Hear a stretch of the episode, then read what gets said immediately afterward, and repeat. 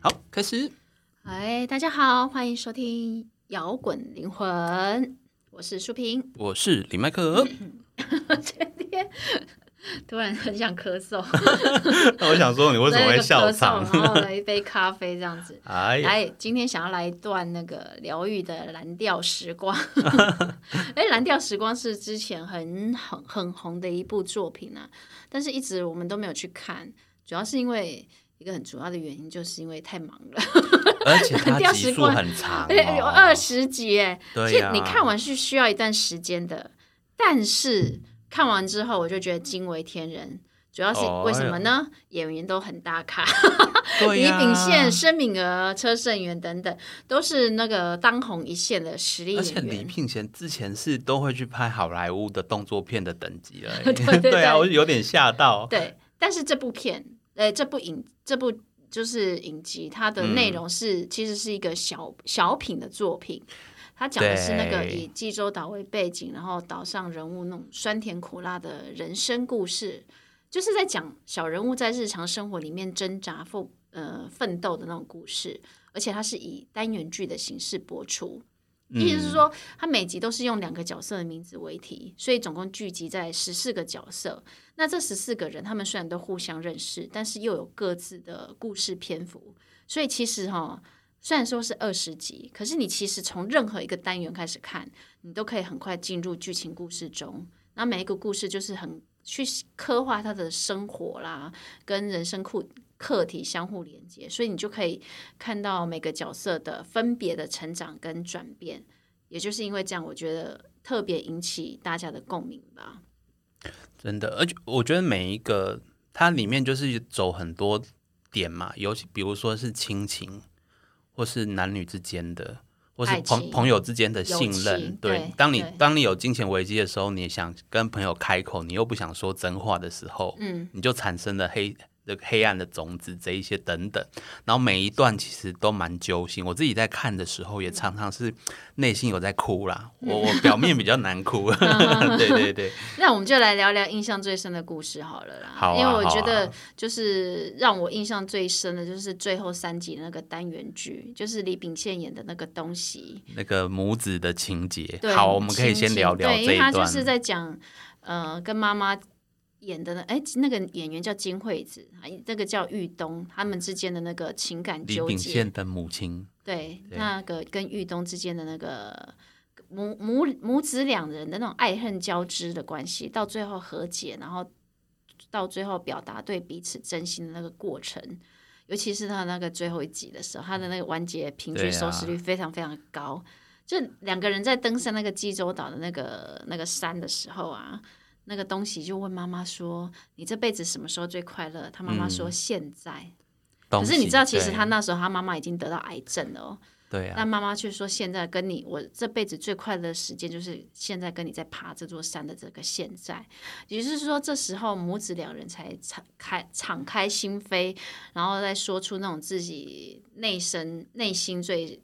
刺痛的、扎心的那种。过往的告白，然后一直情感堆叠对到最后一集的，引起大家强烈共鸣。其其实我觉得细想，真的那个玉东还真的蛮苦的，这一辈子还蛮苦的。真的很苦啊因，因为从从剧中啊，你可以看到，其实他他连韩国的韩国字的拼音那些都不会，对他那些字母他都不会，对所以你可以去回想到他小时候的生活很很，他的原生家一定很贫困苦，让他没有办法读书。嗯，然后呢，因为后来丈夫早逝又死掉一个女儿嘛，她为了养活东西，只好你知去道她有多苦吗？她对失去父母，然后后来又是自己的哥哥，然后呢，自己的老公也死了，对然后呢，女儿也死了，然后她想说给人家她一做生。当中所有的亲人都离开了，这样子去，给人家做小妾要养东西，结果又嗯没有被善待，对，她就带着儿子东西要改嫁给就是丈夫，哎、改嫁给朋友的丈夫吧，对就当妾这样子，然后对她还警告她儿子不准再叫她妈妈。当东西在质疑的时候，她还呼东西二十几个巴掌，而且东西在那个家庭里面也过得。不是很好，她饱受那个霸凌，对，而且对承受的，就是他没有办法理解妈妈的内心伤痛对，所以长大后他是冷耐冷漠的对待妈妈，那其实我们有时候看到这边的时候，我们可能没有办法理解妈妈遇动的行为嘛。其实我觉得妈妈她就是因为那个生存恐惧太强烈，她她认为她必须要这样低声下气。才能带着儿子儿子活下去，对甚甚至她不惜看着儿子被欺负，只要没有生命危险，她就接受。然后儿子不理解她，她也没关系。但是为什么不能叫她妈妈？对，就很奇怪、啊。对，所以以我们看到这边的时候就会非常无法理解这个那这个我无法理解，真对的真的，但是这个其实跟济州岛的妾文化有关。哦。对因为 OK 玉东的行为，他会跟你会看到他跟济州岛那种独特的文化环境。济州岛其实叫做三多岛，嗯，什么多呢？石头多、风多跟女人多。哦， 因为以前在朝鲜半岛只有达官贵人才能够养三妻四妾，但是在济州岛，普通的纳妾并不罕见。但是他们跟、哦呃，就是朝鲜半岛那边不一样的是，济州岛的原配跟妾的地的那个地位上没有，就是原配正式的子女称妾忌为，忌讳很大，就对，了要叫她阿姨，然后妾的子女要称正式叫妈妈，啊有点像中国古代的那个封建社会耶。对对，你对不能叫自己的妈，你就算你是妾的小孩，但是你妾的小孩不能叫你自己的妈妈叫妈妈，你必须叫原配，叫正，也就是说正式叫哦妈懂妈，了就对。所以我们知道玉东他就是为了生活压力做妾，为了生存恐惧做妾嘛，对对所以他才跟自己儿子讲不能叫他妈对妈，是但因为是那个是妾文化。对。但是因为玉东他自己有他的恐惧，就是他其实你在这济州岛的女性，我们在影集我们在影集里面可以看到，其实很多有个海女文化，其实很多女性是会下海捕捞当海女对养活自己的，所以当妾的状况并不常见，因为她们女孩子是有能力去养活自己的。 OK，因为海女其实蛮赚钱的哈。对对对 所以在济州岛当妾的状况其实很少，因为大家我就算失去了依靠的丈夫，但我还我自己可以养活我自己啊。你所以你会看到那个剧中很多阿嬷对六七十岁还在下对海啊，当海70女几的，岁啊。对。但是啊玉东呢，她其实很怕海，因为她的她的这丈夫第一任丈夫跟她的女儿都死在海里。对，而且她其实在她在那个就是剧中里面其实有透露。就是因为她不太敢下海，所以年年纪小小的女儿都要下海一起当海女。结果她的、哦她的小她的女儿就死在大海里面了。了解，对好，所以她她本身怕水啦。她本身怕海，但是你 OK，你又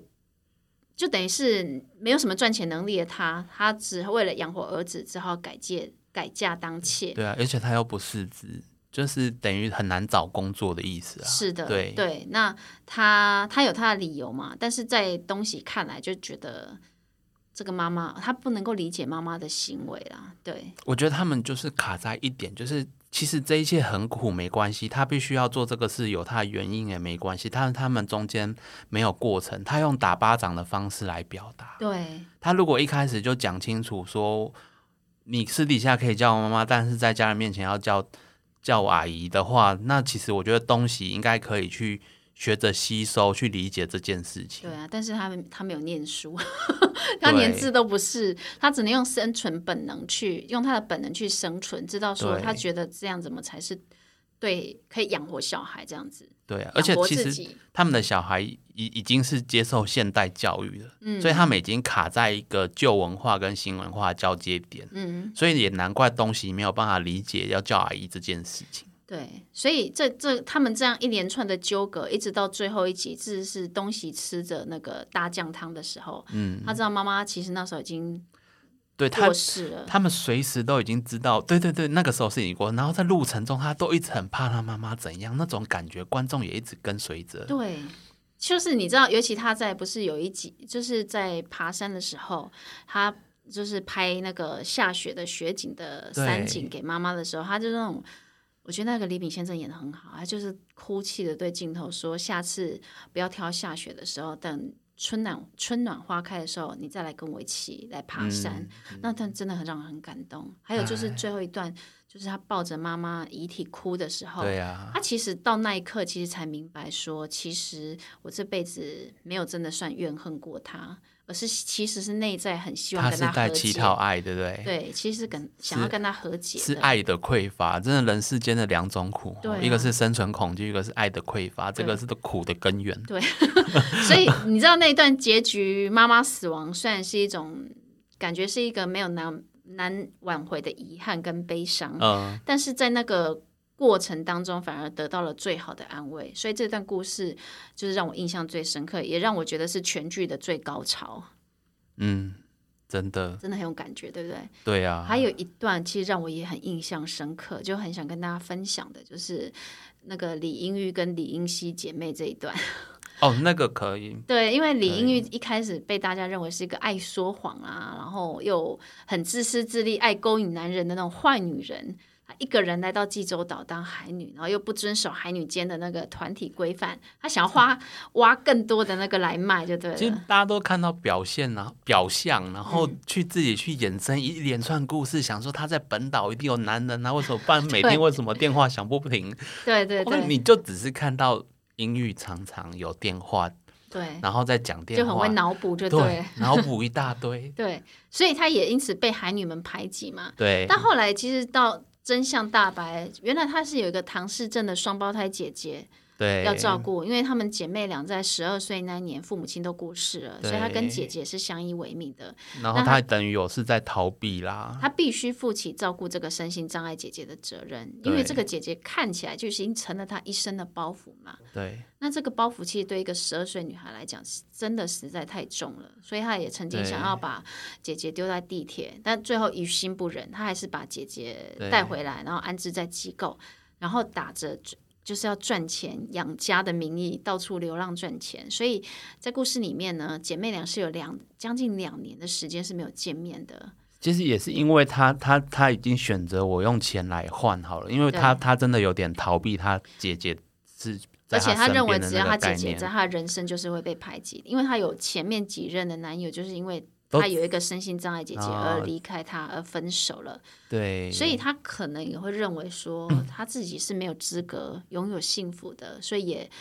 在济州岛的时候，她就是掩饰她的过去了嘛。她已经不觉得有哪一个男朋友会是真的接受，因为她说大家都是一开始都说我可以接受，我可以帮忙对养，对，所以后来就是一直到那个英熙，就姐姐真的来岛上找她之后，感觉就是揭开那种潘朵拉的盒子，她开始真的必须去面对姐姐啦，她必须将她认为不堪的过往摊开给大家看。那些岛民人真的都很好，然后那些海女阿妈真的都很温暖，对对，但是因为那是因为她后来大家。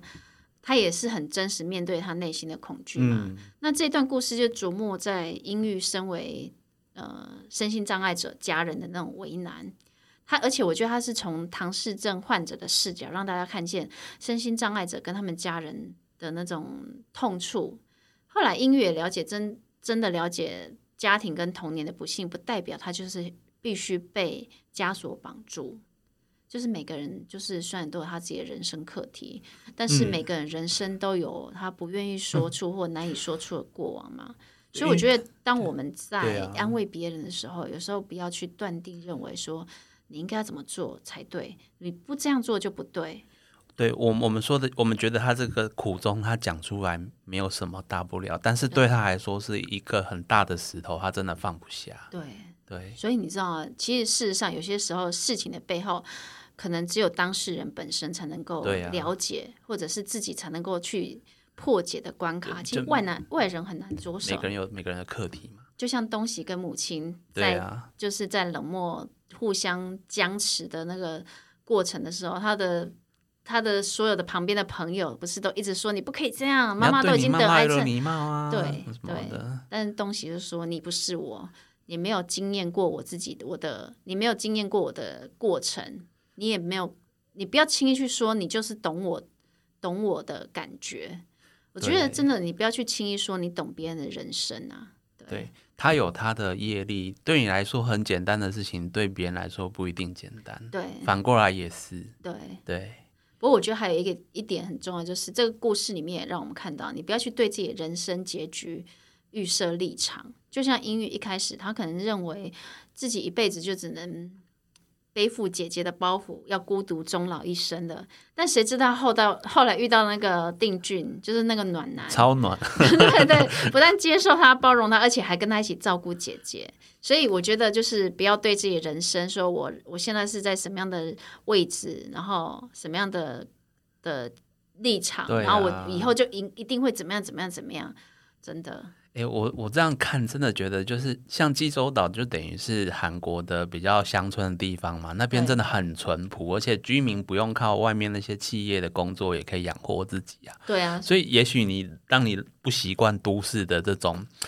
勾心斗角或是竞争，你真的可以选择去乡下生活，也许你可以找到不一样的幸福。对啊，谁说每个人一定要在大都会里面寻求成功、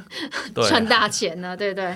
那对啊，哎，不过我觉得那个讲到这个，我觉得那个演那个英熙的那个唐哎他诗真正的是一个画家、欸唐氏症画家、哎。他在真实世界中真的是一个画家，而且他是一个 YouTuber 这样子，哦他真的太会演了，他好厉害哦！ 我觉得他在讲台词的时候，哇，讲的很真切。那他是不是他在唐氏症里面的症状算是有调调整的比较好的，因为他比较有表达能力？可能吧，对对啊，对啊，但是他在里面就演的很像一般一般我们就是印象中的唐氏症的的的人一样，就是可能讲话比较结巴。他实实际上他在 YouTube 会不会这样，我不确定。嗯可能大家有兴趣的话，可以去搜寻一下对，他在 YouTuber，因为如果你已经可以。呃，在 YouTube 拍片的话，或者是有频道节目主持的话，我觉得他表达能力一定是有一定的程度啊。对啊对对，而且从他最后在那个船长的车上去讲那些话的事情，他们不是有喝啤酒吗？那个时候听他讲话真的很成熟，很流利。嗯，真的。对啊对啊，哇，那船长看那些话的时候就好感动啊！嗯。啊怎么那么暖啊？而且还想到这个方法，让那个姐姐自己上来看，然后给她空间自己哭。所以你知道这个这部片就是在那种是小品，然后是一种在讲情感诉求的一个作品，它不是对那种财富、权力的那种鲁莽的欲望跟付钱的复仇的那种狗血剧情，跟我们对啊之前讲的那个《毒枭圣徒》是完全不一样的。对，但是它就是放大那种人际情感啊、现实挣扎跟家庭的困境，所以你反而在看的时候，你会有一种回甘的感觉。对，而且我们可以真的看到，就是在这种就是比较乡村的地方，真的邻居之间呢、整个村里面，你即使没有住很近，你可能住一公里远，但是大家之间的感情很紧密。你一但但一嗯对对对我来讲太紧密了，这个我没有 办法。哦，你你没有办 法，对对对，也许你因为你我我觉得那跟民情有关啊，对因为他连如果连邻居都要对于你的生活对，你那个指指点点，或者是说都要插手你家的生活，连你连你要不要跟你妈妈说话，他都要他都要他都要好管的 OK 话，对，我你看到会你会羡慕这种生活吗？我看看到是不会村子里村子里面的长辈，我还要打招呼，不打招呼会被其他人说看到长辈怎么没有打招呼。对对，对所以我觉得那是韩国人的民情生活，好不见得紧适密合我们生 OK 我们自己的生活。但是我觉得我们可以在这个回甘的的故事当中，这这个故事里面去看到，说我们还是可以去得到一些缓解跟慰藉啊。因为其实我们自己的人生当中，可能会有遇到很多遍体鳞伤的时刻，但是呃，我觉得就像最后一集里面最后一幕，字幕不是打了一段话嘛？他就是说有个使命，我们都不应该遗忘。我们生于这片土地，并非为了承受磨难与不幸，我们是为了幸福而生。最后就是要祝大家幸福快乐。其实我觉得这部片的整个重点是要告诉观众说，生命如果有很多缺憾或是遗憾，但与其责怪世界，或者是你因为这样子而造成身心困顿，不如你就坦然接受不如意的事情，懂得去释放情绪，为自己的人生转弯。或者是不见得人家会理解，但是如果你可以懂得为自己的人生转弯的话，你就可以继续往幸福的路走。所以对我觉得这部韩剧其实是二零二二年必看的，就是人生韩剧，有点像我们的大爱好大爱台就对了，就是感人又好看呐、我我觉得我其很实喜欢是他的群配乐，对群演的代表作就对然了。后每一集片头，他都很精心的把那个这次故事的主主题也主角放在那个唱盘的封面，是的，那个是方式我也觉得很用心。是他他让这个小品剧不只是一般的这种，就是乡村故事，它有点升华到就是很有质感，有点像偶像剧，哦，但是又很接地气的这种感觉。就是一个疗愈的蓝调时光啊，对我，我本来想象是哦，整部戏可能有点像音乐剧啊，村民动不动就会边边剁鱼边唱歌啊、 跟你我这样想的讲让我完全想到不一样，派对卡口蜜，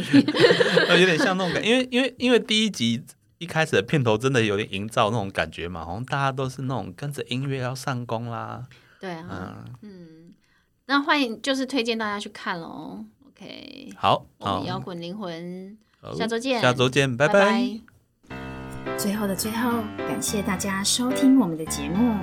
如果你喜欢我们的节目，欢迎到 Apple Podcast 或 Spotify 订阅我们的节目，也别忘了给我们五星评分、留言鼓励哦。五星五星，明天又是上班日啦，让我们大家一起坚强的面对吧。我我们下周见。